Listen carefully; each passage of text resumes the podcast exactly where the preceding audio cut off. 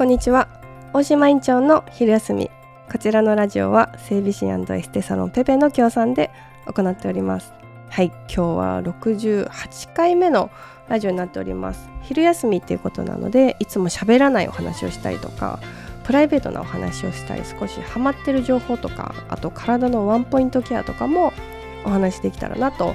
思っています。はい今日はですねあんまり意味がないかもしれない。えっとまあずっとずっとね話してます。最近結構話してるあのことなんですけど。まあ歩く走る恩恵っていうことで。えっとねそう夏から歩いてるんですよ。であの走ったりもするんですけどもあのここのラジオでも結構歩いてます走ってますっていうことを言ったりとかまあその走る価値をですね存分に私はアピールしてるんですけども結構それで最近あの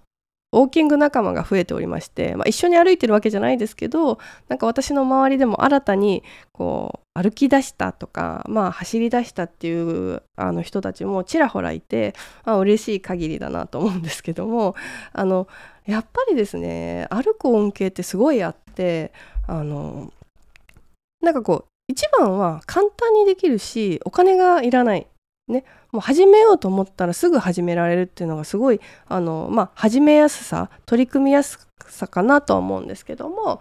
でそのやっぱ恩恵としてはすごいたくさんあってなんかこう気持ちが前向きになるとか体が軽くなるとかもそうだけどもその一日がこう結構軽やかにスタートするし、まあ、どの時間歩いたとしても結構その達成感とか充足感が思ったよりあるできたっていう気持ちがすごいあるんですよね。でも他の例えば運動トレーニングとかってできないっていう部分とも向き合わなきゃいけないから意外と今日あれできなかったなとかなんかこうこれまだ上手にできないなっていうこう習得しなきゃいけない運動とか競技とかはちょっとそこのその充足感ってそのある日もあればそうじゃない。反省しながら帰るとかっていう日もあるんですけどもそれがないんですよ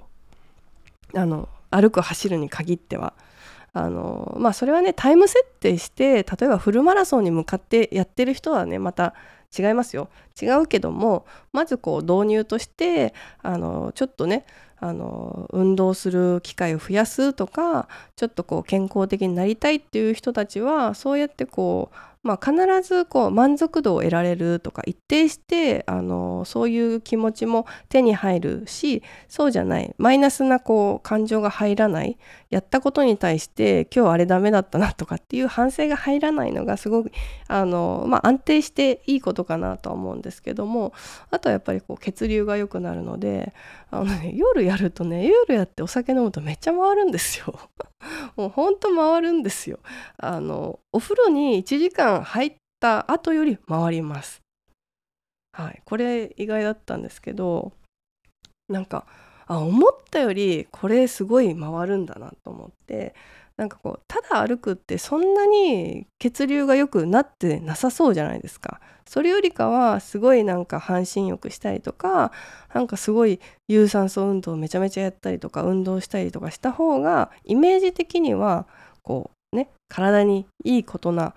うんような気がするんですけどもやっぱりこう30分歩くとか、まあ、1時間歩いた後の血流ってすごいよくって本当に疲れも取れるその有酸素運動って酸素を取り入れながらその血液を全身回していくので、まあ、手っ取り早く言うと体使ってるんですけども老廃物の排出をめちゃめちゃやってるんですよ血流良くしてるから。うん、だからそうやってその日頃の疲れも取れるし、えーと、頭の疲れも取れる脳性疲労ですよねよく言うんだけど現代人ってすごい頭をよく使ってるから頭の疲れってすごい慢性的に溜まっててでもその頭の疲れを取る方法って意外とあんまりなくって。だけど全身の血液こう回していくことで頭にもちゃんと酸素がこう届いていくとかで頭の疲れもちゃんとその外に出ていくっていうことがやっぱりこう強制的にできるのであのそういうこうメリットもすごいあるなと思うのでなんか疲れるはずなのに元気になる。あとはこう幸せホルモンが出たりとかあとは体の筋力をしっかり使っていくので基本的な歩くっていうことがすごいこうできてきたりするのでそういった意味でもあるのでうん地味なんですけども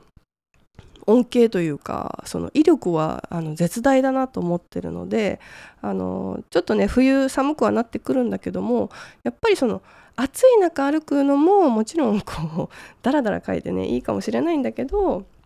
まあ、寒い中ねちょっと歩いていくのもなんかこう澄んだ空気の中歩くっていう爽快感も出てあとやっぱりこう季節の移り変わりとかもこううーん、まあ、目に見えてね肌で感じることができるのでやっぱり今ある当たり前じゃないあの世界ですよね。本当にあこういうことがこう綺麗だなって思えることも豊かなんだって美味しいものを食べるとかなんかこう好きなものを買うことも豊かさだけどもこうやって自然に触れるとか綺麗なものを綺麗だなっていうふうに感じる豊かさもすごいあるんだなと思って、まあ、体にとっても心にとってもすごくこう、うん、